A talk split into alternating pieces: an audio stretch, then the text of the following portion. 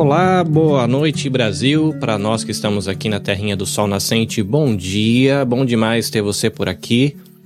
É muito legal receber vocês aqui, seja na página do PAMITê no Facebook, o PAMITê que é o podcast do Instituto Maria da Penha, ou no canal da Nabecast no YouTube. A Nabecast é a iniciativa que apoia o Instituto Maria da Penha na produção do podcast PAMITê. Para você que está nos vendo aqui na live, a gente está transmitindo numa tela retangular. Eu sou um homem branco de olhos verdes, eu tenho barba, cabelo e bigode curtos, raspado com máquina. Estou falando com você com um moletom na cor ferrugem ou algo alaranjado. Eu uso óculos plástico retangular. Estou com um microfone de estúdio à minha frente e com fone de ouvido ao fundo. Você vê uma parede branca e do meu lado direito alguns quadrinhos coloridos. E do lado esquerdo da tela no caso, para você que está assistindo do lado direito da tela superior, a gente tem a logomarca do Instituto Maria da Penha, que tem uma linda borboletinha na cor púrpura.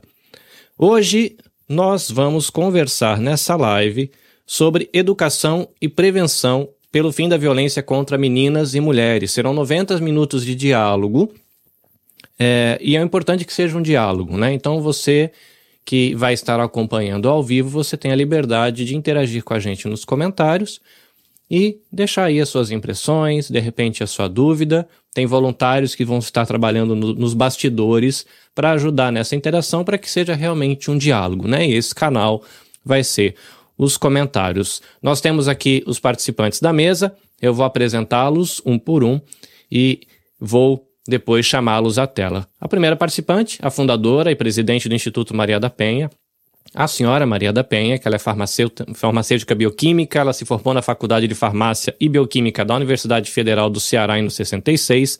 Ela concluiu seu mestrado em parasitologia em análise clínicas na Faculdade de Ciências e Farmácias da Universidade de São Paulo em 77.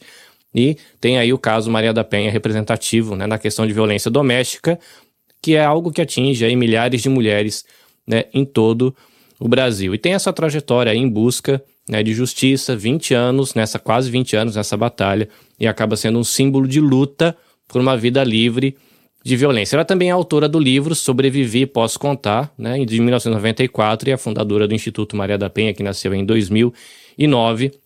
E ela até hoje ainda fala da sua experiência, dá palestras e busca aí falar sobre a questão da, da impunidade dessa violência, que é social, cultural, ela também é política, ideológica e afeta né, milhares de meninas, mulheres, adolescentes, não só no Brasil, mas também em todo o mundo. A gente vai ter também na mesa a professora Regina Célia Barbosa, que é filósofa, mestre em ciência política pela Universidade Federal de Pernambuco.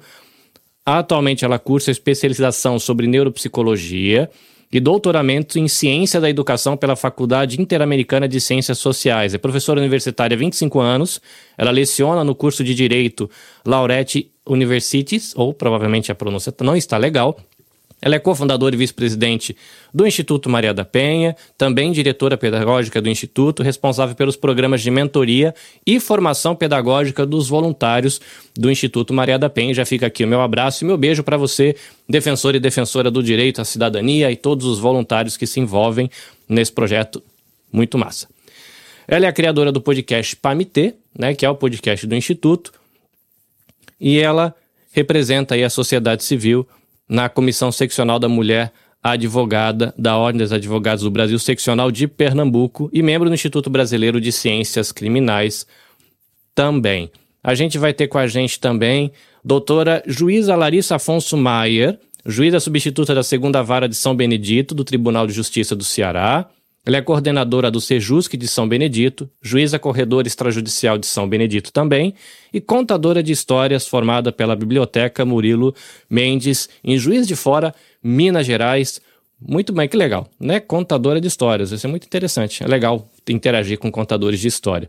Ela é integrante do grupo de estudos Jurimetria e Poder Judiciário da Escola de Magistratura do Tribunal de Justiça do Ceará. É graduada em Direito pela Universidade Federal de Juiz de Fora, em Minas Gerais com aproveitamento de créditos pela Faculdade de Direito e Criminologia da Universidade do Porto, em Portugal. E ele é pós-graduado em Direito Privado pela Universidade Cândido Mendes.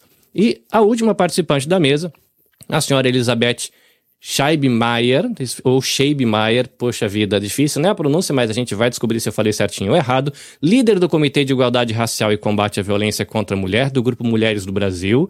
Elizabeth Leite Scheibmeier é matemática, advogada, cofundadora da USOMA, Diversidade, Cultura e Educação, palestrante sobre os temas diversidade, liderança feminina e violência contra a mulher. A Elizabeth é também mentora do programa Pulsar, de Fundação Everest, e do programa Nós por Elas, do Instituto, do Instituto Vacelo Goldini. Muito bem, nós vamos chamar todas as participantes à mesa, uma por uma. Lembrando, né, pedindo a gentileza das participantes, depois que estiverem todas à mesa, nós fazemos a audiodescrição para os nossos ouvintes com deficiência visual e baixa visão. Vou começar chamando aqui a nossa presidente, e fundadora do Instituto Maria da Penha, a senhora Maria da Penha. Olá, Penha, bom lhe ver de novo, tudo bem? Tudo bem. Carlinhos, é um prazer estar aqui com você e com os convidados que participam dessa mesa com muita honra e com muita alegria para a gente tocar no assunto novamente da violência contra a mulher nesse período chamado 16 dias de ativismo pelo fim da violência contra a mulher. Né? E muito e feliz também pelo fato né, de a gente poder ver através da doutora Larissa né, o que é que ela tem que nos apresentar, nos falar sobre o trabalho é, em relação à educação tão necessária para que a gente possa desconstruir através da educação a partir do ensino fundamental, né, indo por, por ensino médio, universitário, a construção é, da, do machismo, a construção de outras culturas de ódio, né, que são fortemente alimentadas na sociedade.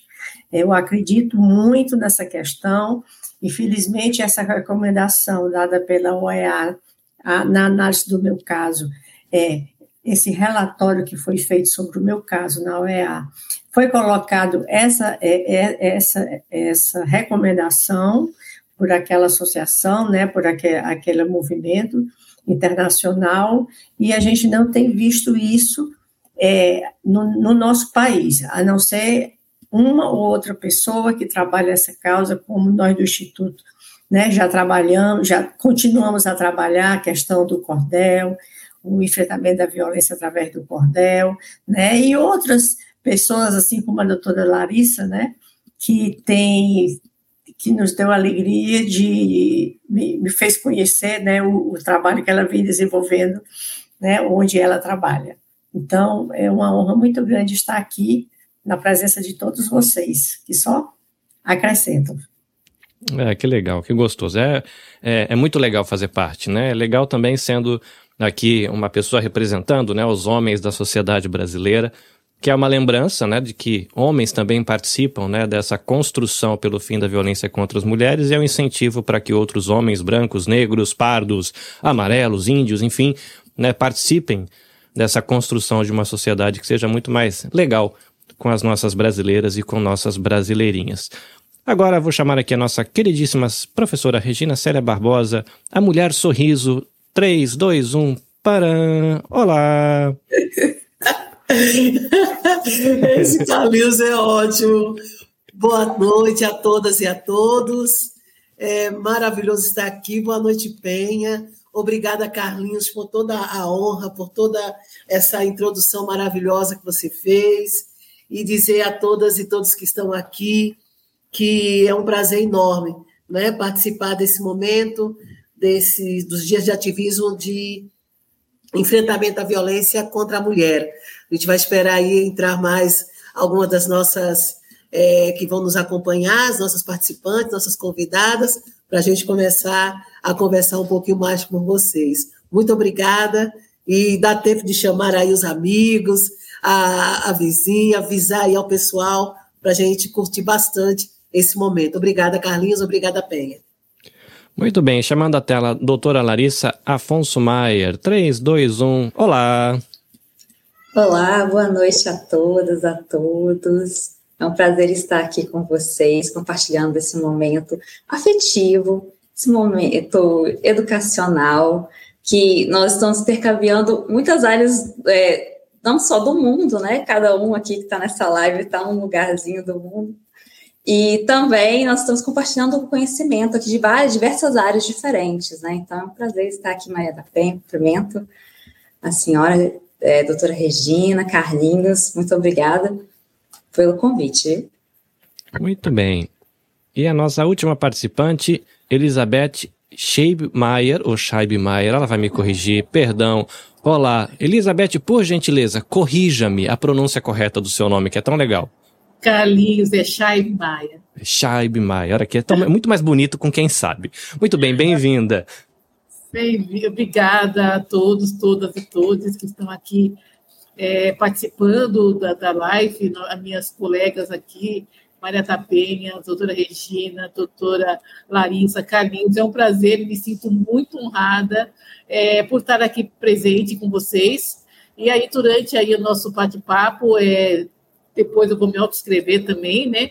E durante o bate-papo, a gente falar um pouco do meu trabalho no Brasil e outras coisas que a gente vem realizando com esse tema tão importante, né? É, é, nesse período tão importante de 21 dias de ativismo, né? Aqui no Brasil é 21 dias, né? Lembrando que a mulher negra é aquela que ainda mais sofre violência, né? A gente tem uma diminuição do índice com relação a mulheres brancas, mas com relação a mulheres negras esse número persiste, né? Então é muito bom a gente trazer é, essa temática na pauta. Obrigada. Legal. Eu vou pedir para você, ouvinte, dar um sorriso e nós aqui na tela vamos dar um sorrisinho para registrar esse momento que é muito gostoso quando a gente encontra amigos para falar de coisa boa. Olha quanto sorriso bonito numa tela só. Vamos lá, 3, 2, 1. Muito bem, para você que está nos acompanhando aí na página do Pamitê no Facebook, muito obrigado pela sua companhia. Para você que está no YouTube, na NabiaCast. Muito bom ter você. Como disse a professora Regina, aproveita para mandar para os amiguinhos no grupo do Zap Zap, né, ou no Instagram de que estamos ao vivo. Eu estou saindo da tela, vou deixar as pessoas que sabem no que vão falar à vontade, elas vão poder se autodescrever para você ver a diversidade desse encontro, porque você vai ouvir isso também no podcast, então você não vai perceber a beleza dos cabelos negros, dos cabelos lisos, da pele branca, da pele negra, essa diversidade que a gente tem aqui, não só regional, como disse a professora Larissa, ou a doutora Larissa, que também, contadora de histórias, não deixa de ser uma professora, né? E a gente vai pro papo, tá bom? Beijo para vocês. Meninas, fiquem à vontade. Qualquer coisa estarei nos bastidores para servi-las. Saindo em 3, 2, 1. obrigada, obrigada, Carlinhos, gente. Então vamos na autodescrição. Eu sou uma mulher preta, estou de óculos, o, o aro do óculos ele é castanho, marrom, quase escuro. Eu estou de batom, batom café, estou com um par de brincos, né, meio bege, cabelo, cabelo afro, também estou com blazer. E estou também com um colar que segue também de uma forma bege, é como se fosse uma, uma gota tá? É, dos brincos. E eu estou em Recife, né? sou recifense, sou nordestina, e estou aqui para conversar com vocês sobre esses 21 dias de ativismo pela não violência contra a mulher, uma data que para nós ativistas, para nós que atuamos na área de direitos humanos, é uma data fortíssima, que na verdade é, é, eu acredito é, é, doutora Larissa e, e Beth e Penha, que é uma data onde a gente se reúne, porque como já é no final do ano, de todas as ações, de todas as discussões, de todos os movimentos que nós fizemos, fazemos durante todo o ano. É, um, é uma data que começou em 1991, né? então, pela ONU Mulheres, mais de 160 países é, é, atuam, né, assumem esse calendário como calendário do ativismo. Então, ne, em alguns desses países, na verdade, em todos esses, menos no Brasil, são 16 dias de ativismo pela não violência contra a mulher, em resultado ao crime que ocorreu em 1960 com as três irmãs Mirabal, né, que é Minerva, é, Pátria, Minerva e Maria Tereza. E foi exatamente da união desses três nomes que nós tiramos o nosso podcast chamado PAMITê. É? O Pá de Pátria, o Mi de Minerva e o T da Maria Tereza, da Tereza, né? da Maria Tereza. Então ficou o PAMITê, que esse ano de 2022 está fazendo quatro anos. Bom, no Brasil, a, nós assumimos os 21 dias em 2003. Então, desde 2003, Essa data é em reverência, então, ao aniversário do zumbi, que foi assassinado em 1695, no dia 20 de novembro. Então, é o Dia da Consciência Negra, não é? Pelo que a Beth falou, pelo que nós, dos estudos, não é? Que nós que acompanhamos, um índice de mulheres pretas é, que são vítimas do feminicídio é 54,6%, não é mais do que as mulheres brancas, e também a prevalência, nós não falamos só do feminicídio, mas mulheres que convivem não é, com a prevalência da, da violência em todos os setores. Então, nós vamos falar um pouquinho sobre isso. E nós estamos aqui, então, com o Instituto Maria da Penha, não é? Como, como o Carlinho já falou, ele é desde 2009, e desde 2009, então, com a nossa fundadora, Maria da Penha, nós, então, abraçamos essa data, não só com relação às mulheres é, em situação de violência, mas também as meninas, as crianças, as idosas, as mulheres deficientes, né? a todas as, as mulheres trans, lésbicas, não é? homoafetivas, bissexuais, todas, absolutamente todas as mulheres que, infelizmente, são perseguidas por essa chaga chamada violência e que nós precisamos nos unir, precisamos de políticas públicas fortes, precisamos realmente não esquecer de datas é, que são emblemáticas, não para permanecer na dor, mas para que nós possamos continuar lutando e conquistando direitos e acesso à justiça para todas as mulheres. Então, essa é a minha descrição. Eu vou começar já a falar, e aí, à medida que eu vou falando, vocês já vão começando com a aula descrição. Então, a gente já vai começar nesse primeiro bloco a falar sobre esse trabalho incrível da doutora Larissa, né, que nós conhecemos, já, já se apresentou como juíza, ela está em Fortaleza, mas ela já disse para a gente que é mineira, não é? Então, é, a doutora Larissa faz um trabalho belíssimo, através da contação de história, ela vai contar o que foi que motivou ela a trazer esse trabalho para dentro do sistema de justiça, o qual nós, muitas de nós achamos que é um espaço muito árduo, muito difícil, não é? Onde a, a dimensão da humanidade, doutora Larissa, parece que tem dificuldade de penetrar e se estabelecer ali dentro. Pelo menos é uma visão, às vezes, que nós temos em razão de tantas situações. Mas eu queria que a senhora se apresentasse, fizesse autodescrição e falasse um pouco para nós, do Instituto Maria da Penha, para todos que estão nos assistindo, como é esse trabalho e quão pioneiro ele é, porque encheu os olhos não é, da Fabiola, que é a nossa presidente executiva lá do Instituto Maria da Penha, foi ela que mandou não é, a, a, informação no nosso grupo, e aí a gente se movimentou como formiguinhas para trazer você. Então, muito obrigada, boa noite, e a fala é sua. Boa noite a todas, a todas, a todos. Muito obrigada pelo convite, pelas palavras, Regina. Gostaria de cumprimentar todas aqui, a Beth, a Maria da Penha, que, assim, é, ela, ela, é uma, uma pessoa que tem, e uma lei ao mesmo tempo, né? Então, é muito interessante que os, os estudantes de direito têm contato com a Maria da Penha muitas vezes através da lei, mas a Maria da Penha é uma pessoa maravilhosa, né? Tem uma história maravilhosa para contar. E essa história, ela vem muito da, da, do próprio desenvolvimento dos direitos humanos, né? da luta pelos direitos humanos. Então, a minha atuação aqui é compor esse quadro de divulgação dos direitos humanos através da contação de histórias e também at através da minha atuação jurisdicional. O projeto Contando a Justiça é um projeto baseado em direitos. Então, ele visa, é, através da palavra oral, passar os conhecimentos do direito, que muitas vezes, como a Regina mesmo falou, é um pouco difícil a compreensão, um pouco distante da população, mas que ele pode, que através da afetividade, da, da palavra, do contato, da, da metáfora, ele pode, pode ser passado de uma maneira muito mais efetiva, muito mais acolhedora. Então, o que eu vejo como a contação de histórias através, é, contar os direitos através de histórias, é contar uma, que a infância, a juventude e ser mulher também, é uma potência e não uma situação que remete a uma fraqueza, uma fragilidade, uma, vulnerabilidade.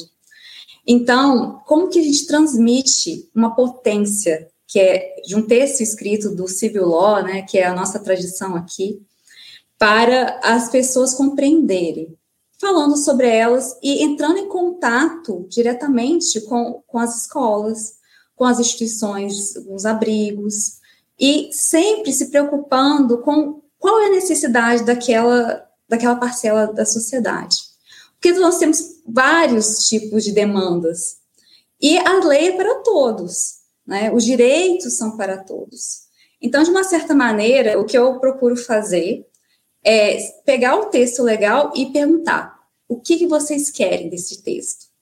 O que, que quer que se passe? Aí tem várias respostas, né? Então, alguns falam assim, olha, eu quero que fale sobre adoção. Eu falo assim, então tá, qual que é o público?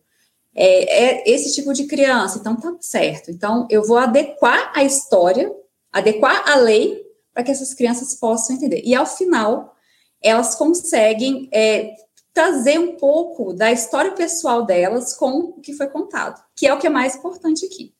Né? Então, a, o que me motivou a, a ter esse projeto já faz muitos anos. Eu já estou, desde a minha graduação, com a comunidade.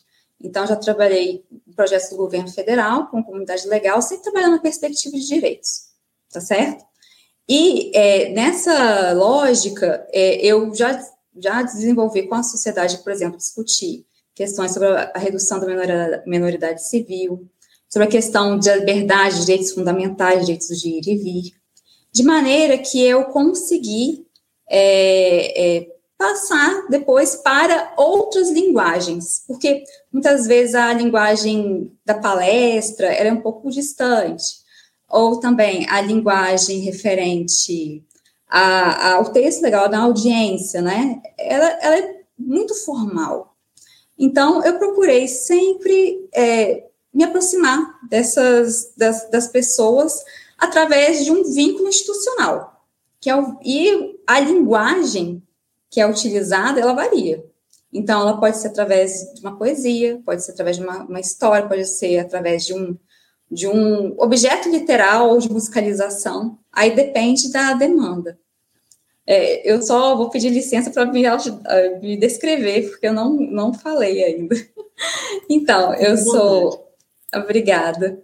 Eu sou uma mulher é, branca, com cabelos longos, castanhos, olhos castanhos, sobrancelha castanha. Estou usando uma blusa branca com um lenço é, violeta e no fundo tem uns livrinhos aqui, ó, deixa eu virar para cá, tem uns livrinhos aqui voando como se fosse um livro que é, soltasse algumas páginas e virassem aves, né? Porque desperta a imaginação da contação de histórias. Que maravilha, que maravilha, doutora Larissa. É interessante quando você fala de adaptar essa, é, as histórias é, ao contexto.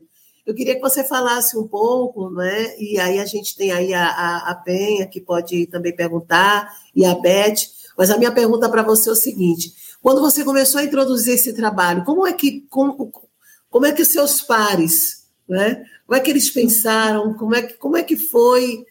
Sim. Como é que eles encararam, não é? Essa essa mexida que você trouxe aí para esse para esse grande caldeirão chamado sistema de justiça. Certo. Olha, eu, eu não esperava que o projeto tomasse tanta repercussão assim, porque eu sempre trabalhei com contação de histórias e projetos, e é pela primeira vez que realmente assim ele foi divulgado de uma maneira tão importante assim, pelo site do tribunal. Eu realmente assim, me surpreendi positivamente né, com a é, com, com a aceitação do, do projeto pela comunidade local e também pelos, pela comunidade jurídica, né? E, inclusive, os juízes gostaram muito, né? Então, não só o juiz, né? Mas a comunidade jurídica como um todo. É, foi muito bem recebido, está sendo muito bem recebido. É, eu, eu, assim, é, quando você fala que é inovador, eu acho tão interessante, porque eu, eu conheço muitos contadores de histórias, né, e muitos professores, eles sempre trabalharam com essa perspectiva.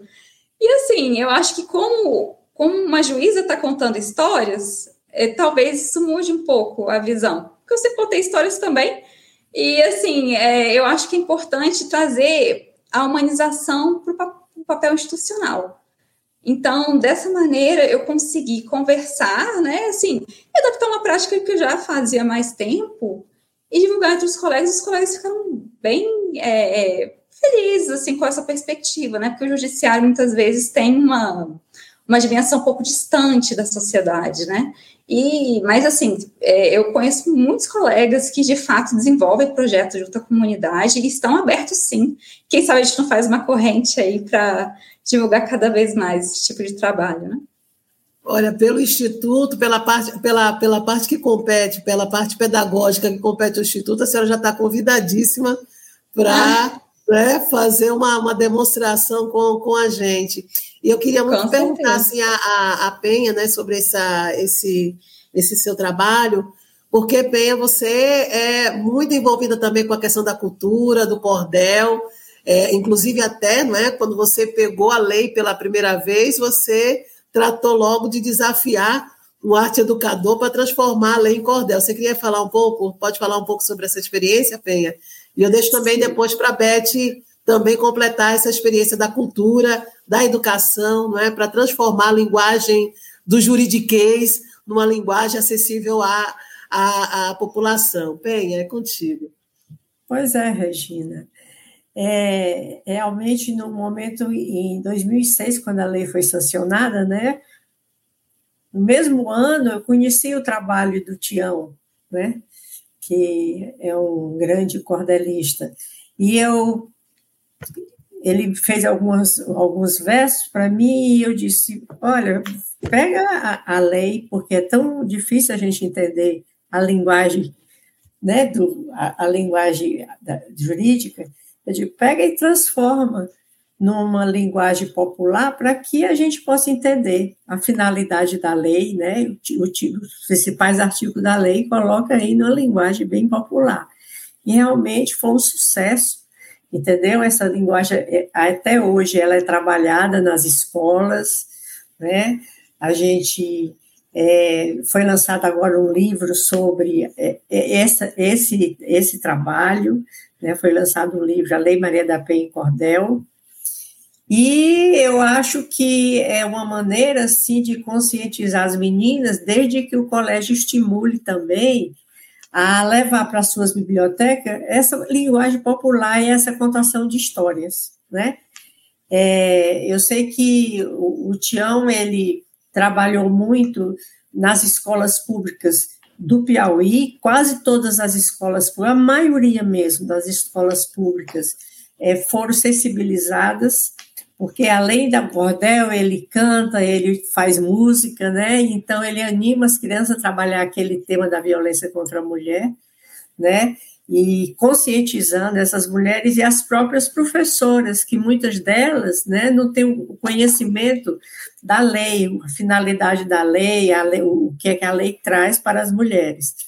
E, é, além disso, apareceram muitos cordelistas nesse, nesse caminhar dele nas escolas, crianças que se interessaram por esse tipo de literatura, né, e que desenvolveram pequenos projetos nas suas escolas. Então, eu acho que a educação foi dada nesse sentido, no sentido da sua a, a, da educação em relação a, a, uma lei que estava sendo muito comentada, né, e que precisava a população se conscientizar o, a finalidade, porque é que essa lei foi criada e a finalidade dela, né, como também abriu horizontes em outros para outros textos, né, onde crianças também é, se aproximaram desse tipo de literatura, né? E eu quero dizer que é, quando eu tomei conhecimento, então, da, do trabalho, através da contação de histórias, né, da doutora Larice, aí eu fiquei maravilhada, né, e nós nos, como é que se diz, sintonizamos imediatamente com a nossa coordenadora pedagógica, né, porque ela é a, tem a propriedade de entender melhor do que eu. E nós estamos aqui, né, com a alegria de estar você, você estar aqui conosco conversando. E eu espero que você tenha uma recuperação muito rápida, viu? Do seu, Obrigada. Da sua cirurgia, né, que você teve recentemente, está aqui conosco, né, participando desse momento, certo? É, sobre a minha autodescrição, quero dizer que eu sou uma mulher branca, cabelo curto, o, também uso óculos, meus óculos são transparentes, né? não, não tem armação, é apenas a, a, a lente, e que eu estou com uma blusa quase branca, na cor bege, e com um colar verde, né? E com a pulseira da cor do colar. Muito obrigada, viu, por, essa, por esse espaço aqui. Obrigada também, Penha. Beth, eu queria saber de você, já que você já tocou na questão da mulher preta, né? Você colocou aí sobre essa questão dos índices altíssimos. E aí, é, você, eu queria justamente linkar essa questão, não é tão dramática para nós, enquanto mulheres pretas, e a questão de como a contação de história, né, como a questão da nossa ancestralidade, como a questão de toda essa nossa cultura pode ajudar a reanimar ou pode nos ajudar a ressignificar a nossa identidade, nossa representação social perante a sociedade, uma sociedade hoje que infelizmente está sendo não é acuada, está sendo assombrada não é pelo racismo. E esse trabalho que a doutora Larissa faz, né, de quando ela, ela fala sobre adequar a questão da lei ao contexto, né? Então nós temos aí a lei de, de racismo, a lei de injúria racial, né? Como é que a gente chega a isso? Como é que você consegue vislumbrar essa questão? Você que representa, né, um, um, um senhor exército chamado é, Grupos Mulheres do Brasil, tanto aqui no Brasil como fora. Como é que você vê essa, essa questão aí, não é, dessa, desse modelo de trabalho, da contação de histórias e os desafios não é, das mulheres pretas frente ao racismo e à violência.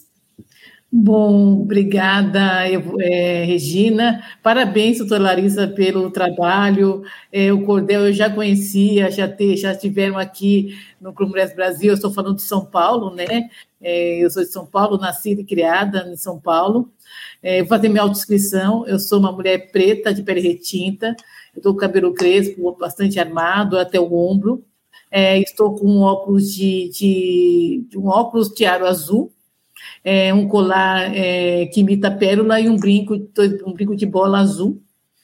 Né? Atrás de mim eu tenho uma parede vermelha, né? sem nenhum tipo de, de, de quadro, e o, o interruptor que está na pontinha aí, direita de quem olha é, é, é, bastante interessante, né? Como a gente vai. Primeiro que eu acho que é, fazer uma adaptação da forma de trazer temas que são complexos, né? Fazer com que as pessoas compreendam a lei e trazer isso de uma maneira muito mais simples, não só para crianças, como para as mulheres, né? E também é, mulheres da periferia, periféricas, que não têm uma formação, né? Então, eu preciso trazer uma linguagem que as pessoas facilmente compreendam, né? Gente, então, acho que é, esse trabalho é fantástico. Eu preciso ir nos pontos e trazer uma linguagem que, que, conecte as pessoas, né? Então é fantástico isso. Eu acho isso. A, a lei ela não é de uma maneira muito simples para quem é leigo, né? Então a gente precisa simplificar para que as pessoas entendam o que é violência, é, o que é uma medida protetiva, o que é medida protetiva, até o nome, né? A gente já, o que é medida protetiva, né? Que as pessoas entendam e que possam é, é utilizar-se, né, da lei toda vez que for necessário. Quando a gente fala aí de uma questão racial, eu sempre tenho um, um, em mente, né, que nós, pessoas negras, nós temos uma questão de, de contação de história, e a, ela chama oralitura, né, a, a gente tem uma forma de contar a história que faz parte né, do nosso dia a dia, que é contada de, de mãe para filha, de filha para avó, né? Nós somos muito, é, usamos muita oralidade para a contação da nossa, da nossa vivência. Então, eu penso que talvez trazendo essa forma de você trazer a, a contação de história e disseminar isso, é, transformando essas histórias para que outras pessoas também a contem e conte para a criança na forma de uma linguagem que as crianças entendam, que outra mulher entenda, que uma avó pode contar para a neta, né, e uma mãe pode contar para sua filha. Então, nós somos muito, muito é, de, de, oralidade, né? Então, eu, a pessoa negra é muito oralidade, e nós temos ainda umas filosofias que fazem parte da nossa essência né, o buto, né, a, preocupação com a comunidade, a, a preocupação com o outro, né? Isso faz parte da nossa formação, né? Então, a questão de que viver no coletivo, em comunidade, em tribo. Então, acho que a gente pudesse adaptar essa contação de história, trazendo aí muito dessa forma, porque eu acho que quando a gente fala de violência da pessoa negra, a gente precisa resgatar a nossa ancestralidade. E a nossa ancestralidade não é de violência, a nossa ancestralidade é de união, é de apoio de um ao outro, né? Então, gente trazer essa vivência, é, resgatando a nossa ancestralidade, é, seria assim a cereja do bolo, né? Para a gente conectar, conectar e entender. E quando a gente também falar do homem negro, né? Trazer esse homem negro, né? Esse, lembrar desse homem negro que tem essa questão de tamanho, né? A, a sociedade africana ela é matriarcal, né? Então, o respeito à mulher, né, para que você comece a desconstruir a questão da violência, a questão do machismo, né, que foi incorporado nessa estrutura, né. Então, acho que seria fantástico. Eu, eu, eu, particularmente não conheço, eu conheço outras formas de contação de história para pessoas negras, né, trazendo aí um pouco da nossa vivência, mas pensar nessa adaptação seria fantástico. Maravilha, gente. Vocês quiserem fazer uma pergunta, deixe aqui, não é, no chat para fazer a pergunta aqui é, a, a doutora Larissa, a, a Beth do grupo do, é, Mulheres do Brasil, a Maria da Penha, a mim, que a gente tem todo o prazer de responder a vocês. A gente vai chegar aqui, já estamos em alguns minutos para avançar, mas eu queria falar sobre essa questão, voltar a essa questão da educação, não é? Do direito, né, dos direitos humanos e a questão da educação. É, doutora Larissa, no, no relatório que a Comissão Interamericana dos Direitos Humanos fez sobre o caso Maria da Penha versus Brasil, além de fazer toda uma análise sobre a, aquele caso e a forma como o Estado brasileiro trata as questões da, da violência contra a mulher eles usam uma palavra que até o momento de eu ler esse texto, eu entendi, eu entendi essa palavra de uma maneira muito soft, né? muito sublime, que é a palavra tolerância. Né? Então, eu sempre entendi a palavra tolerância como algo que representa a sensatez, é, a mansidão, a, a, é, questões que fossem para apaziguar, não é? Então, tolerância sempre passou, sempre foi para mim uma palavra assim muito do bem, mas no texto fala que o Brasil, ele é, o Estado brasileiro, ele é tolerante às práticas de violência contra a mulher. E aí, quando eu vi essa palavra junto a essa expressão, aí me preocupou a ideia de tolerância. Dentro dessa perspectiva, no final do texto, a, a CID, a Comissão Interamericana de Direitos Humanos, faz as recomendações e tem a quarta recomendação, né?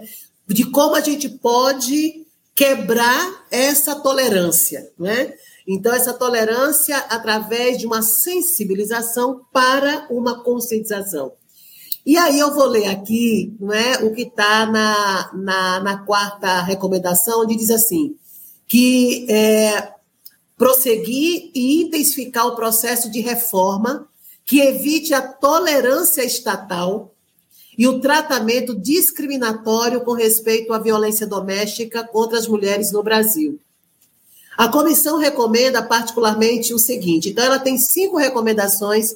Eu vou destacar a, a letra A e a letra E, mas sem é, causar prejuízo às outras que são tão relevantes quanto. Mas a, a A, ela fala sobre medidas de capacitação e sensibilização dos funcionários judiciais e policiais especializados para que compreendam, e é né, bem interessante, a importância de não tolerar a violência doméstica.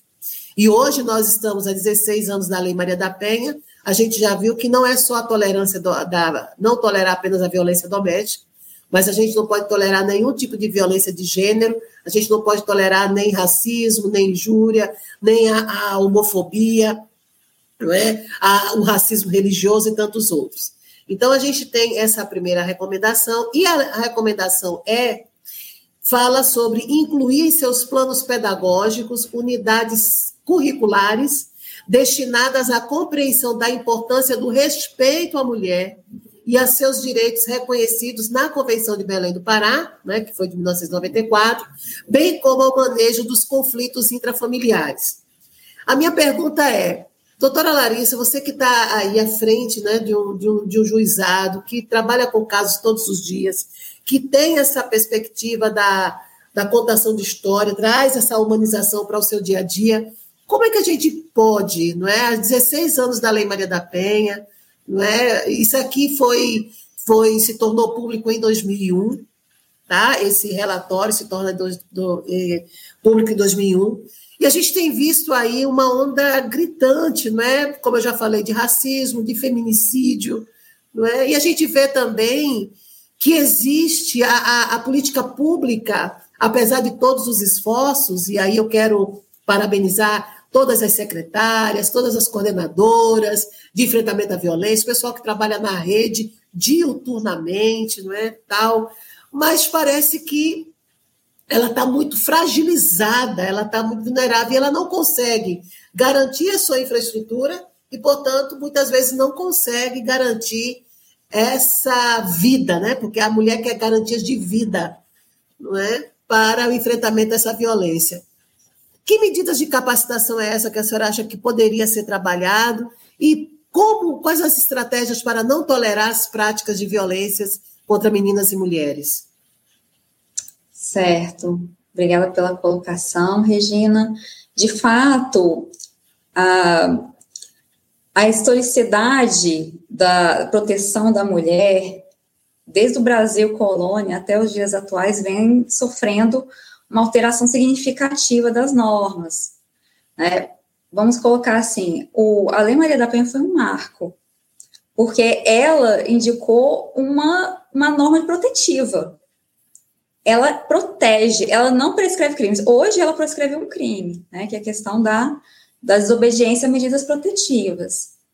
Mas antes é, dela surgir, o movimento de direitos civis é, juntamente com o movimento da própria Maria da Penha, né, que foi uma convergência né, dos direitos civis da, da organização da, é, interamericana, também com relação à história pessoal da Maria da Penha, que convergiu para a criação dessas normas e fortalecimento dessas normas. Então, por exemplo, eu me colocar aqui hoje significa que o judiciário também está atento a, ele, a todas essas nuances tanto sobre o aspecto da prevenção, da humanização e também da repressão. Então, é, é muito importante é, como fortalecer este vínculo, né? Fortalecer em todas as frentes. Fortalecer no âmbito preventivo, porque muitas vezes as mulheres só têm noção, e as crianças só têm noção dos direitos que são conferidos a elas quando alguma violência de fato já acontece. E, na verdade, elas já, têm ser, elas já são sujeitos de direitos há muito tempo atrás. Só que o lecionar esses direitos sem ideologias, né? Porque muitas vezes é, esse, esses é, ensinamentos são atacados por serem ideológicos, mas não é. A lei, quando ela é promulgada, ela é aplicável a todos. Então, é direito de todos saberem. E com a linguagem acessível, com relação à sua idade, com relação à sua formação, com relação a qualquer grupo, para que todos possam entender. Então, é um movimento que, de fato, é global. É um movimento que envolve os, os poderes institucionalizados, que envolve as organizações da sociedade civil, que envolve as pessoas como um todo. E o que eu coloco é que hoje, é, pelo menos em relação aos tribunais de justiça, isso está sendo mais visto, sabe? Tanto com relação à formação dos próprios servidores, por exemplo, o incentivo do depoimento especial em caso de vítimas de violências, crianças e adolescentes é, que são vitimadas é, sexualmente. Então, está sendo incentivado. É, a formação do magistrado em relação a essas normas também está sendo muito intensificado, tanto perante o Conselho Nacional de Justiça quanto o Tribunal de Justiça que eu trabalho. Então, assim, a desembargadora Nailde, por acaso, assim, ela é, é teve contato com o projeto e ela sempre está muito atenta a essa situação da humanização do direito e também do fortalecimento desse, dessa perspectiva de direitos. Então, é, a questão repressiva, o que eu acho que é interessante, que diz respeito mais aos processos, né? Vamos colocar assim, quando a violência já aconteceu, é agir rápido, agir de uma maneira muito rápida e já, é, é, a, a, além de ser efetiva e rápida, ela tem que ser especializada porque não basta só ter um código penal ou ter um, um, uma norma que seja geral para, por exemplo, lesões corporais. Não. Você tem que especializar exatamente naquela situação, principalmente em relação à infância, juventude, deficiência, mulheres, a como que isso é mais impactante. Então, a proteção tem que ser maior e ela tem que ser mais fomentada. Então, a criação de várias especializadas é um movimento muito importante também. A, a, o próprio diálogo institucional é importante também. Então, é, é uma forma de fortalecer. Eu entendo, quando você falou a questão da tolerância, né? A palavra tolerância, muitas vezes é, é, é, é utilizado como um. É, é, muito leve para o que acontece quando você está de frente a uma violência. Mas é, vamos colocar assim: vamos exercer direitos, ao invés de tolerar. Vamos, vamos é, difundir a questão dos direitos com uma linguagem fácil para todas as meninas, crianças, mulheres, para que elas possam entender a quem recorrer e qual rede de apoio que elas podem ter. Isso é muito importante, porque a rede de apoio que vai dar esse conhecimento. Quem que é a rede de apoio? Podem ser escolas, podem ser os grupos como o próprio instituto, podem ser, pode ser grupos da internet, pode ser o contato direto com o judiciário, com o Ministério Público. Então, assim, é muito ampla a rede. A questão é fortalecimento. Então, por exemplo, na contação de histórias, eu sempre pergunto assim, quando eu quero é, trabalhar um, um ponto para não revitimizar a criança ou adolescente, porque às vezes elas já vivenciaram, né? As crianças e adolescentes são testemunhas e, e são vítimas, muitas vezes, dessas violências constantemente, né, no âmbito doméstico. Então, para não revitimizar, eu sempre pergunto assim: olha, quem que você pode contar que para se proteger? Ah, fulano, Beltrano, então tá, tem alguém no radar dessa criança alguém está sabendo o que está acontecendo, entende? Para que, caso haja alguma situação, porque você pensa, crianças de 0 a 6 anos, a criança é totalmente dependente. E a referência que ela tem ali de um adulto, que muitas vezes que é o agressor. Então, ela está muito vulnerável. E a mulher, muitas vezes, né, nesse contexto, também está muito vulnerabilizada, porque ela não tem noção, muitas vezes, nem que o corpo é dela. Nem que ela tem direito de ir e vir Entende? Então, essa noção de direitos fundamentais, desde a tenridade, passada das escolas, pelas instituições, pelo fortalecimento de todos, de todos os agentes da sociedade, é importante. Eu acho que ele não, ele não permite só o tolerar, ele, ele franqueia a possibilidade de exercer direitos. Perfeito. Muito obrigada, doutora Larissa. Gente, está maravilhoso. A gente já está terminando, não é? Porque o, o que é bom realmente não, não poderia durar pouco, mas tem que durar pouco. É, Penha, você teria alguma observação sobre a questão dessa recomendação, não é? Você fala muito sobre a questão da gente falar sobre como a gente pode interferir, como é que a gente pode é, é, contribuir, na verdade, com os currículos né, na, nas escolas sobre a questão da violência doméstica, a questão da mulher, a questão do respeito. Né? E a gente já faz um trabalho aqui no Instituto Maria da Penha, mas eu sei que você tem sempre um recado bom para dar aos diretores, professores de escola, não é? A gente já está finalizando o ano, a turma daqui a pouco vai não é, se unir aí para fazer o um planejamento pedagógico, não é? E aí tem que. Quais seriam as, as dicas, não é? Que você poderia dar aí aos, aos professores, né, que vão daqui a pouco se reunir para aquela grande reunião né, e contemplar é, assuntos tão delicados, mas ao mesmo tempo tão necessários para a formação cidadã das nossas crianças, dos nossos adolescentes e jovens.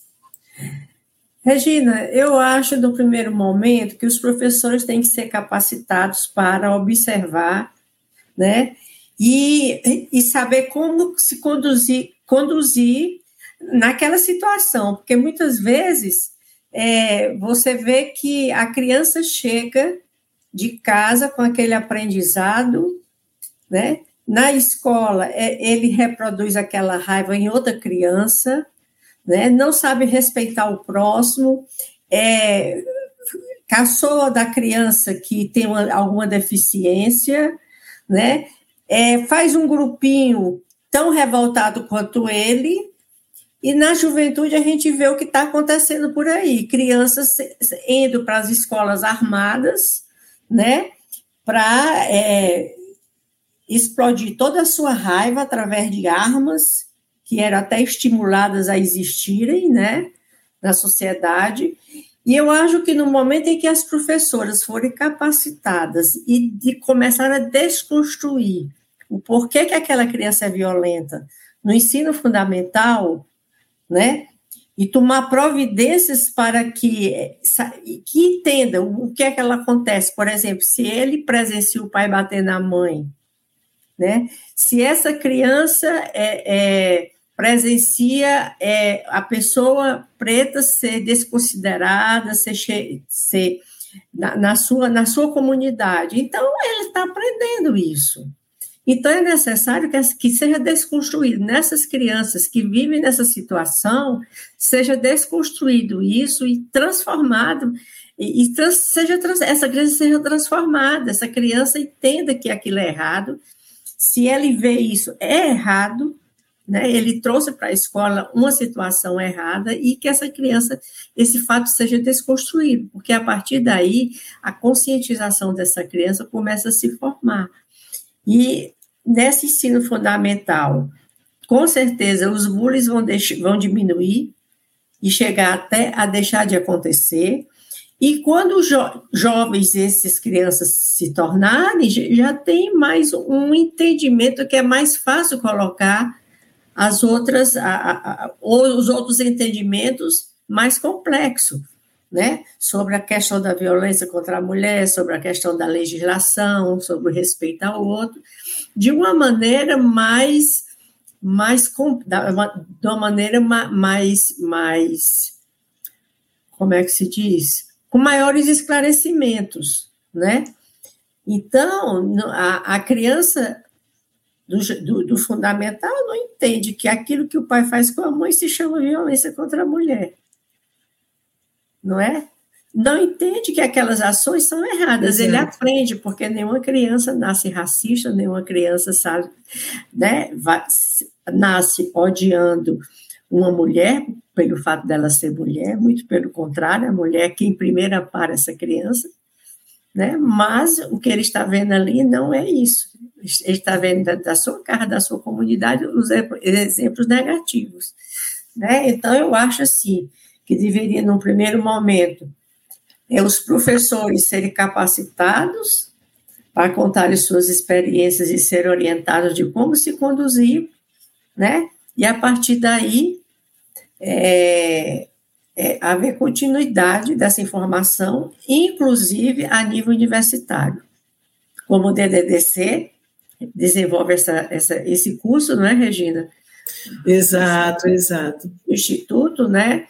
que as pessoas, a nível universitário, eles entendam quando um médico recebe uma mulher que é vítima de violência, ele tenha a noção de que aquela, aquele ferimento não é. Aquele ferimento foi fruto de uma violência e que ele possa acolher essa mulher e orientar a ela ir a uma delegacia ou a um centro de referência, né?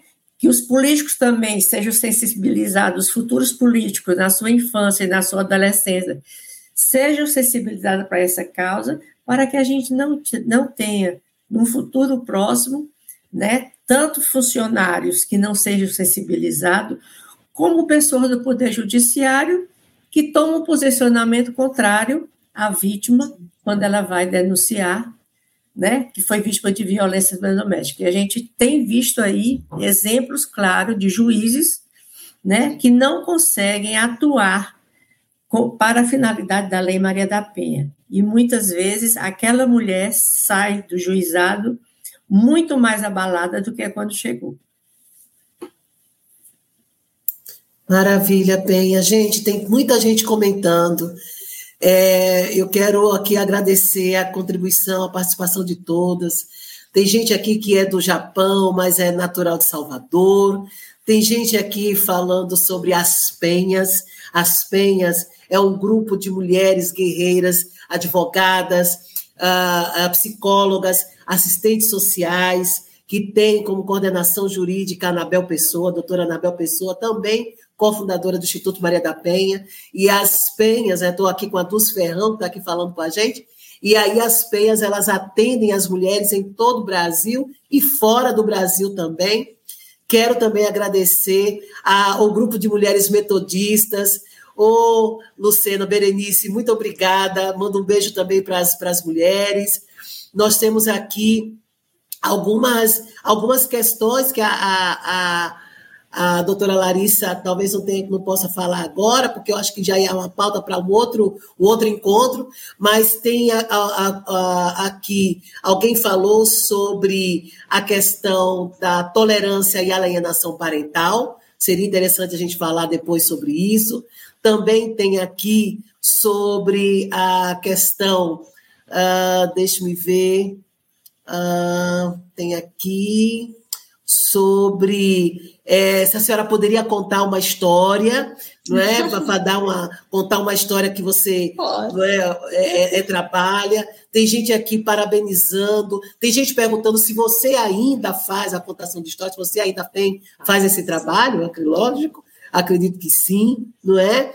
E também aqui sobre mulheres né? Se você fez alguma pesquisa sobre mulher que entrou com medida protetiva, se ela está realmente correndo risco. E eu acho que isso é uma, é obrigação da polícia, né? Fazer investigação, né? Então não é uma coisa da Larissa, é uma coisa da, da, da polícia fazer a investigação, né? Então a gente tem que realmente colocar isso no colo de todo o sistema né, de, de, de, polícia, tanto militar como civil, da questão da investigação e polícia científica, acredito que seja por aí a nossa história, e também de algumas organizações que fazem parte, algumas pessoas aqui agradecendo, é, tem gente aqui que é educador e falando quão é importante esse trabalho para falar para os educadores, Alguém aqui falando que é, não foi, às vezes não foi muito bem atendida pelo sistema, mas outras pessoas também estão falando aqui que foram. Então a gente queria exatamente, doutora, zerar, não é, esse atende bem e atende mal, porque a gente sabe que quando é Estado, o padrão de atendimento tem que ter como Sim. prioridade a dignidade humana, não é, a questão dos direitos humanos e prestar o serviço de acordo com o que está ali na Constituição, com celeridade com é, é, é, competência e com humanidade. Eu acredito que é por aí, né? Então, mas a gente, com a formação, é, é possível. Então, é, e gente aqui procurando, querendo mais profissionais mais capacitados. O Instituto Maria da Penha exatamente não é, trabalha com isso. Gilmara está aqui insistindo sobre se a polícia faz mesmo investigação. Né? E aí a gente tem que falar aí que nós temos 27 federações, 5.500 municípios, e aí a gente tem que ver de que maneira não é, nós podemos desenvolver, ou o Estado pode desenvolver critérios não é, para monitorar essas práticas, para que a gente possa ter um sistema de justiça com mais lisura, com mais fidelidade e com mais é, é, é, competência não é, no, no, no trabalho. Ah, o caso da Maria da Penha mesmo é emblemático, são 19 anos e seis meses não é? De, de, uma década de 80, o ano que vem vai fazer 40 anos o caso Maria da Penha, e o que a gente te, tinha antes, não é? Como prática de investigação, abordagem policial, até hoje a questão da abordagem policial é um calo né, no, no sapato do Brasil, não é? A gente tem uma série de situações sobre isso, do que a gente realmente deve falar. Então, a gente tem que abrir, então, um outro encontro para falar sobre isso, né? Sobre o processo, os critérios de investigação que são feitos no Brasil, né, dentro do sistema de justiça.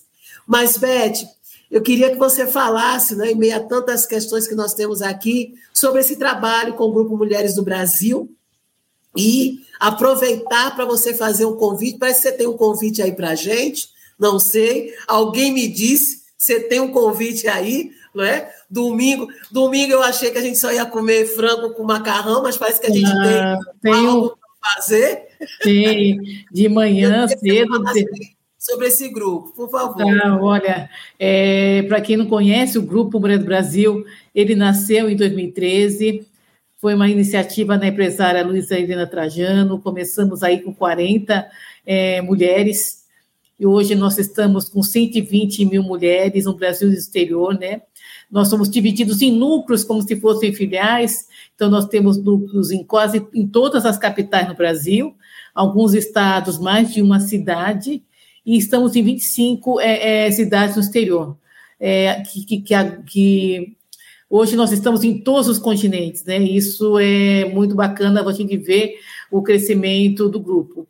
E um tema que nos é muito caro é a violência contra a mulher, que ela, ela, ela vai além da fronteira do Brasil, né? Então é o único tema que a gente consegue ter uma conexão entre todos os núcleos, né, nacionais e internacionais, é a questão do combate à violência contra a mulher, em cada país com a sua peculiaridade. Infelizmente, a Lei Maria da Penha não existe em todos os lugares, tem países que, que a violência contra a mulher é vista como um delito não tão grave, então a gente tem situações sérias em diversos países, também com relação à criança, o tráfico de mulheres, temos também a questão é, de, de pátrio poder, né, quando você tem mães brasileiras casadas com estrangeiros que não estão fora do país. Então, nós temos diversas situações e a gente vem trabalhando, tentando aí juntar grupos, né? Porque a gente não faz nada sozinho, a gente também não inventa a roda.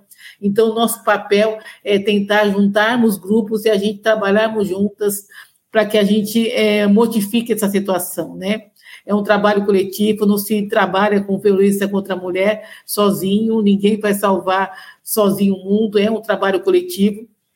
Então, internacionalmente, há um trabalho de unir, procurar onde estão as entidades, aonde estão esses grupos, para que a gente possa ajudar mulheres brasileiras que estão fora do Brasil, às vezes que não procuram a delegacia ou a justiça porque sequer falam o idioma, às vezes porque estão ilegal naquele país, então elas ficam quietas, né, tem medo de perder quadra de filho, então juntar esses grupos para atender essas mulheres, criamos aí em cada um dos, dos países uma cartilha aonde elas têm orientações, aonde ela pode buscar orientação, aonde tem grupos de brasileiras que apoiam é, mulheres que estão em situação de violência.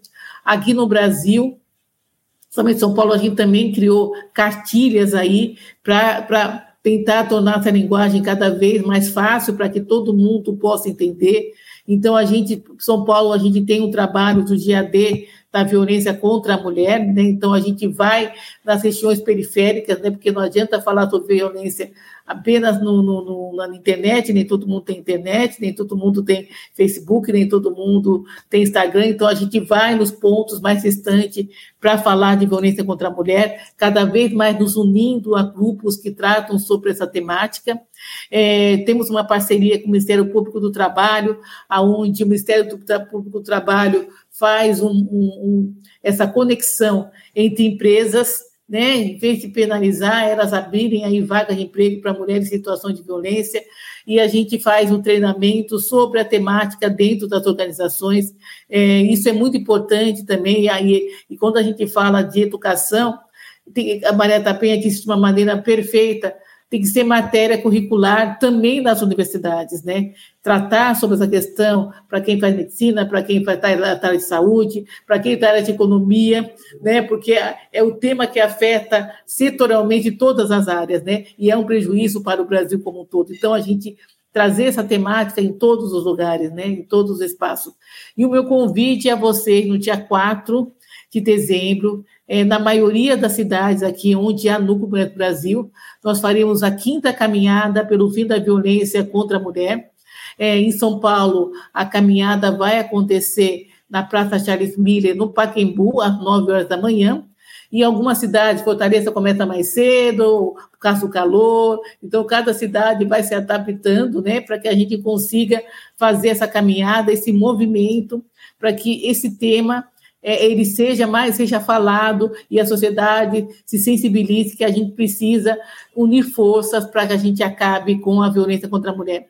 No exterior também haverá, então cada, cada cidade se organizou de alguma forma para fazer esse movimento. Então vocês podem saber aonde tá, vai ocorrer caminhada ou encontro ou manifestação através das redes sociais do Clube Mulheres do Brasil no Instagram, no Instagram né? Arroba Comunidade Brasil. É, o site www.comunidadbrasil.org.br e no Facebook também, Clube Mulher do Brasil. Lá vocês vão ter informações onde em cada região haverá caminhada ou manifestação para você que está fora do país, para você também, se não conseguir, entre no grupo, se junte, porque a gente precisa de muitas pessoas é, conscientes e que queiram fazer a diferença. Valeu, Beth. O Instituto Maria da Penha apoia essa caminhada, apoia a ação de vocês. É muito importante. Queria que a Penha até né, é, falasse sobre essa admiração que nós temos com o trabalho do Grupo Mulheres do Brasil, né?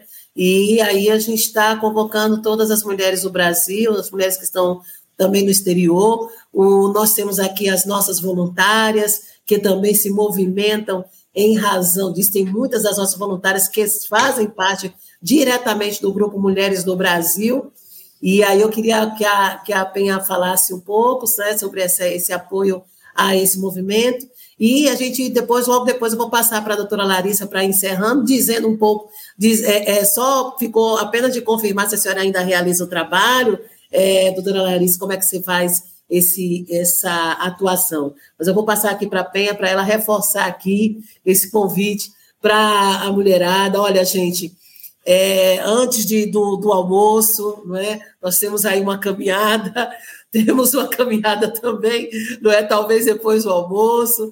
É, cuidado aí, leve as sombrinhas, não é? levem água e vamos caminhar não é? em direção à conquista do direito da, dos, humanos, dos direitos humanos das mulheres, do acesso à justiça a todas as meninas, e faço votos que a gente tenha realmente um excelente evento no domingo. Penha.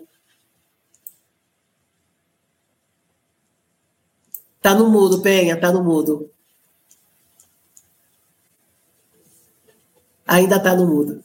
É, tá, tá sem som, Maria da Penha. Tá no mudo Liga o microfone. É. Pronto. É, agradecer esse encontro, foi muito útil, muito bom, né? O que foi colocado aqui.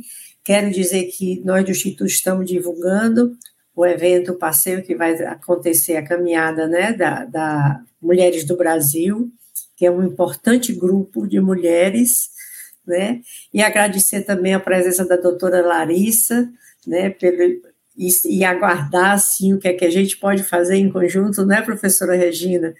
Para a gente, a gente começar... Você, ela não escapa mais não, viu, doutora Larissa? Você não escapa mais, não. Imagina, amor.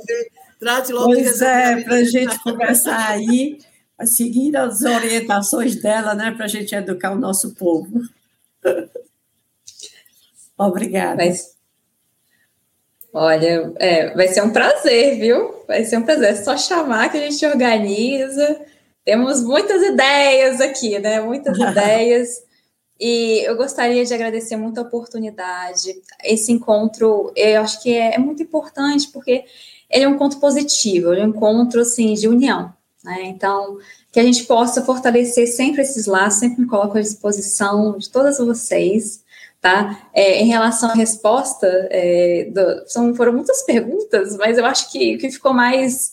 É, se, eu, se eu continuo o projeto, sim, continuo o projeto, na verdade, o projeto está se iniciando. Eu já sou contador de histórias há muito tempo, mas é, magistrada, é, como magistrada, eu estou atuando faz é, mais é, um ano, um pouquinho mais de um ano. Então, eu estou conciliando as minhas paixões e trazendo aqui para vocês o que for possível, né? De repente, é, entrar em contato com, com o Instituto para contar histórias lá. E aqui em São Benedito também a gente está é, tá pretendendo fazer um encontro pelo menos mensal dessa contação de histórias, não sei exatamente como vai ser, se vai ser no fórum, se vai ser nos abrigos, se vai ser nas escolas, vamos ver, a gente está ainda é, buscando essa, esses meios, tá? mas de uma certa maneira é uma semente, né? É uma semente que está germinando muito bem. E agradeço a oportunidade e estou sempre à disposição de vocês. Obrigada. Nós que agradecemos, doutora Larissa, foi excelente. Acho que o Carlinhos aí vai entrar. E eu quero agradecer a Deus pelas vossas vidas, não é? É, é, quero agradecer pela essa oportunidade de estar aqui, de falar sobre esse trabalho. Eu sei que os 21 dias de ativismo, não é pela, pela não violência, é falar isso, não é? falar sobre os feitos, é falar também sobre os resultados de tudo aquilo que a gente vem fazendo. Não é? O Instituto Maria da Penha tem o curso Defensoras e Defensores dos Direitos à Cidadania. É um curso que nós temos desde 2009, é um curso que atua dentro das universidades, não é, na formação de estudantes voluntários que, que queiram trabalhar como voluntários especificamente na área de enfrentamento à violência, precisa ter um conhecimento, precisa ter uma técnica, precisa trabalhar uh, os seus traumas, as suas histórias de violência para você poder acolher, para você poder atender, para você poder acompanhar, porque a rota crítica, né, a jornada que a mulher percorre, né, do momento que ela sofre a violência, seja ela qual for, até o sistema de justiça, é uma jornada árdua. E se ela estiver sozinha, se ela não tiver ninguém apoiando, se ela não tiver alguém que tenha consistência é, e, e, e, e verdade nas informações para passar a ela com segurança, essa mulher vai ficar tateando, essa mulher ela vai ficar perdida no meio de tanto juridiquês, no meio de tanto talvez impossível, no meio de tanto eu acho que não vai dar, e no meio de tantas perguntas, né, que infelizmente ainda se faz, não é, da mulher, por que você ainda está com ele? Não é? Ou então algumas recomendações tipo, olha, minha amiga, a história é o seguinte, ruim com ele, pior sem ele. Não é? Então, nós temos que falar aí para essas mulheres, não só da região metropolitana, mas também falar para as mulheres das que estão no interior do nosso país e que muitas vezes não têm acesso à justiça de forma justa digna e confiável. Então, é muito importante que a gente possa ter essa oportunidade de falar aqui, não é também sobre o projeto Defensores e Defensores Mirins, que são crianças que atuam nos ajudam, junto ao Instituto Maria da Penha, nos ajudando não é, a levar uma, uma mensagem de paz para dentro da sua casa. Né? É a criança que pergunta com toda sinceridade Pai, por que o senhor ainda está fumando? Ou pai, por que o senhor não colocou o cinto? Um adulto já não faz mais isso. Mas quando a criança pergunta, não é? quando a criança, ela com toda sinceridade e verdade faz isso, ela intimida, mas é uma intimidação, é uma intimidação do amor. É um constrangimento do amor, não é? E que gera aí, não é, um repensar por parte do adulto. Então, é um tema delicado, mas as crianças, infelizmente, que convivem com a violência, são crianças que podem nos ajudar a reverter esse processo. E nós, né, como diz aquela música do trecho do, da música do, do Gonzaguinha, mas nós acreditamos é na rapaziada. A gente acredita na criança, a gente acredita nessa mudança. Então, eu quero agradecer, agradecer também pelo trabalho das Penhas, que é feito com muito amor, né? é, um, é também de um projeto do Instituto Maria da Penha, é feito com muito amor pela nossa coordenadora jurídica, doutora Anabel Pessoa, cofundadora também do Instituto, e que nos apoia com uma equipe guerreira, uma equipe de advogadas, psicólogas, assistentes sociais, ainda tem a, o pessoal que faz a planilha gráfica, que é a Tuane e o Flávio, não é? Então, são pessoas que estão atuando aí a planilha que eu falo é a planilha de, de pesquisa, né, do, do, perfil que nós temos aí de pessoas que nós atendemos. Então, é fantástico. E o nosso PAMITê, o nosso podcast, não é, que é aí é, tão bem produzido pelo Carlinhos, e informar a vocês que esse episódio vai estar também no nosso podcast. Além desse trabalho, nós fazemos também um trabalho com homens. Então, nós temos aí o professor doutor Sandro Saião, que trabalha de uma maneira maravilhosa com o Papo de Homem, né? E nós temos uma parceria com ele é, e também com a Ana Dobate, que trabalha a questão do assédio, né? Então, hoje a gente também tem que levantar essa bandeira né, mais firmemente sobre a questão do assédio. Então, gente, o Instituto Maria da Penha é assim, né? Pode ser que a gente não tenha a visibilidade que as pessoas esperam, mas a gente está nos bastidores fazendo muita coisa.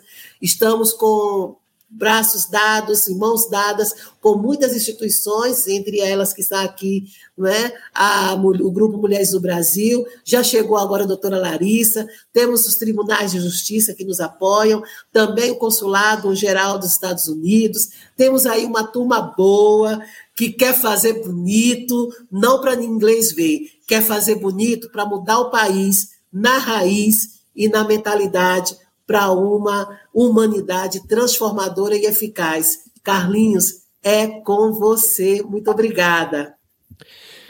Muito bem, você que está nos acompanhando ao vivo, muito obrigado, professora Penha. Nós chegamos a 40 pessoas conectadas num dia de semana, né? Então é muito legal. Quero deixar aqui alguns abraços que a gente falou de diversidade, né? Onde cada um de nós está. Eu estou aqui na província de Shizuoka, próximo do Monte Fuji passando frio já, mas eu quero deixar aqui abraços para o pessoal de São Benedito, no Ceará, Natal, Rio Grande do Norte, Rio Preto, São Paulo, Gravatá, Pernambuco, Matipó, em Minas Gerais, São Luís do Maranhão, Porto Alegre, Recife, Juiz de Fora, Bela Cruz, Salvador, Parnamirim, Toledo, Campo dos Goiatazes, São José do é, Mipibu, Lagoa do Carro e Londrina.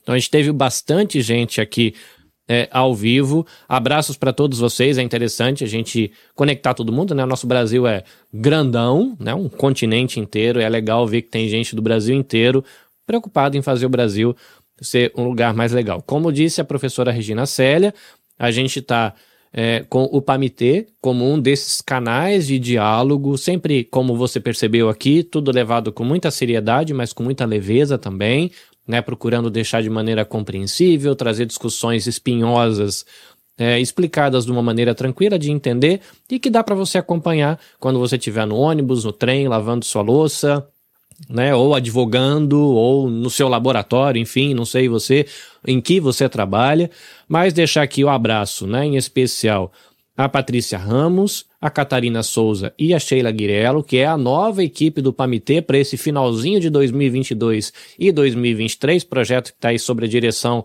de conteúdo, né? A direção da professora Regina Célia. Eu faço a parte técnica, as meninas trazem toda a bagagem do, do, treinamento que receberam no Instituto Maria da Penha, né? É um exemplo de como o Instituto trabalha formando gente de diferentes áreas de atuação para levar informação para a sociedade, para dar apoio. Então você pode acompanhar, você busca por PAMITê no Spotify, que é muito usado no Brasil, também está no Google, está no Amazon, está na Apple, enfim, você consegue achar essas informações por lá. Lembrando você de que se você quiser informações do Instituto Maria da Penha, www.institutomariadapenha.org. No Instituto também está presente nas redes sociais, né? Arroba Instituto Maria da Penha no Instagram, arroba Instituto Maria da Penha lá no Facebook. É uma maneira de você se informar, descobrir quando vai ter live, quando tem episódio de podcast, quando terá alguma ação, algum treinamento.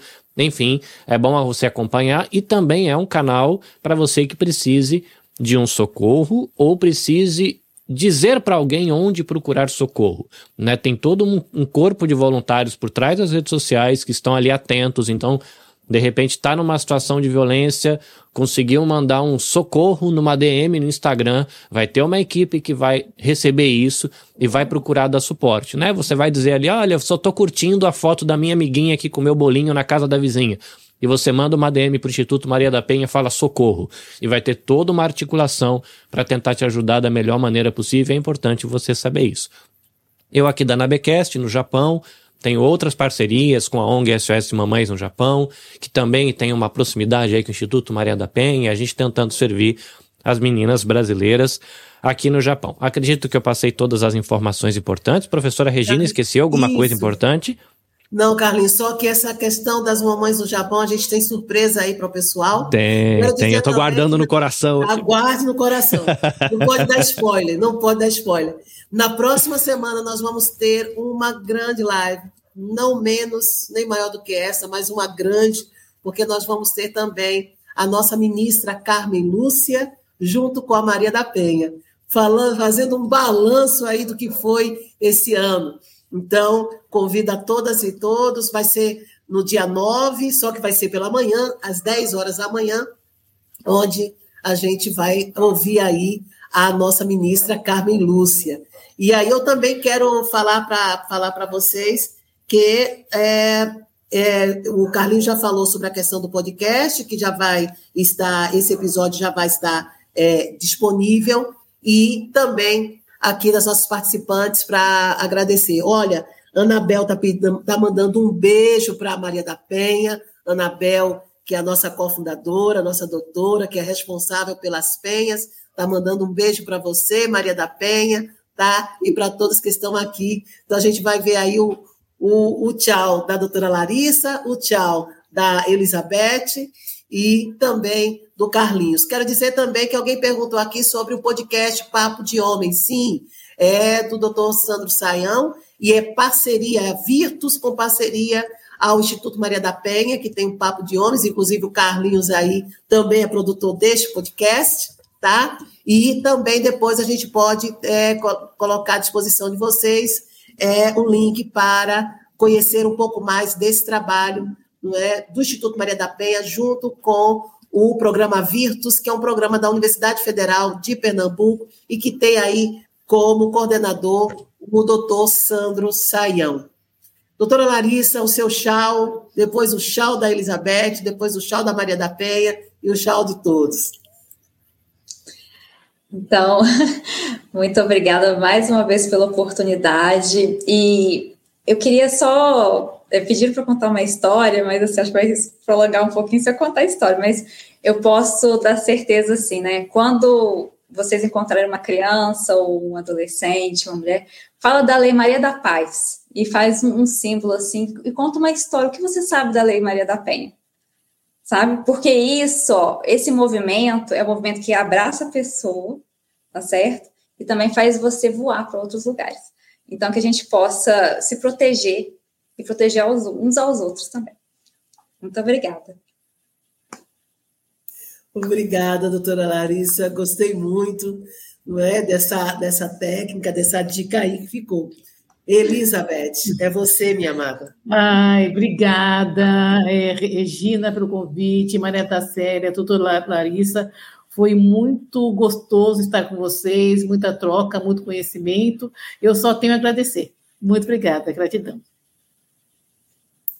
Penha. Obrigada, foi um prazer muito grande. Obrigada, Carlinhos, doutora Larissa, Elizabeth, né, e a você, Regina, pelo convite. Obrigada. Carlinhos, parece que a gente tem um, uma boa noite, né? Aí ainda? Tem, Alguém a gente chegou? tem é convidados especiais aqui, que estão escondidinhos é aqui nos bastidores. Eu vou abrir aqui a tela. Estão preparados aí? Eu vou colocar ao vivo. Vamos lá, três, dois. Olha quanto sorriso bonito, só eu tô vendo, gente. É surpresa. três, dois, um. Pam. Olha que coisa linda. Deixa eu colocar aqui no meio da tela. Isso. Olá. Olá. É o nosso boa noite para vocês. Boa noite, estamos aqui assistindo e não poderíamos deixar de trazer uma fração bem pequena dos defensores mirins do Instituto Maria da Penha. Aqui está. Meu nome é Watson Cruz e eu sou defensor mirim do IMP. Meu nome é Lívia e eu sou dos defensores mirins do IMP. Meu nome é Miguel e eu sou defensor mirim do IMP. E nós não poderíamos deixar de dar um uma palhinha para todos vocês. Eles vão falar um pouquinho do, do cordel de peão simpatia, que é o nosso carro-chefe dos defensores mirins. A Lei Maria da Penha está em pleno vigor. Não veio para pedir, mas para punir o agressor, pois a mulher não se bate, nem mesmo com o A violência doméstica tem sido a grande vilã. E eu, por ser contra a violência, desta lei me tornei fã, para que a mulher de hoje não seja vítima amanhã. Toda mulher tem direito a viver sem violência. É verdade, está na lei e tem muita eficiência para punir o agressor e a vítima da assistência. Está no artigo 1 que a lei visa coibir, com medidas protetivas, o agressor punir. Já o artigo 2 dessa lei especial, independente de classe, nível educacional, de raça, etnia e orientação sexual, de cultura de idade, de renda e religião, todas gozam dos direitos, sim, todas, sem exceção, Dizia o velho ditado que ninguém mete a colher em briga de namorado ou de marido e mulher. Não metia, agora mete. Por isso agora reflete no mundo que a gente quer. Somos defensores e defensoras mirins.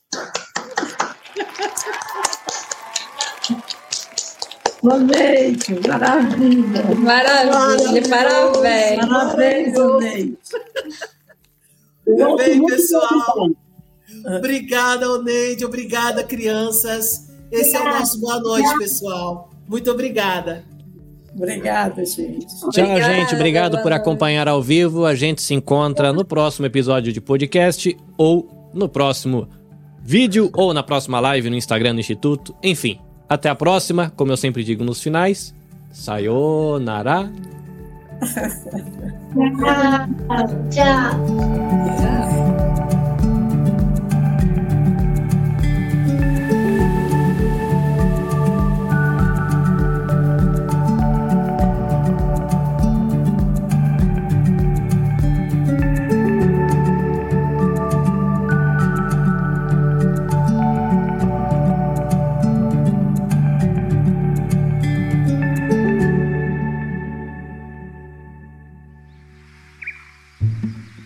Este episódio foi editado pela Nabecast.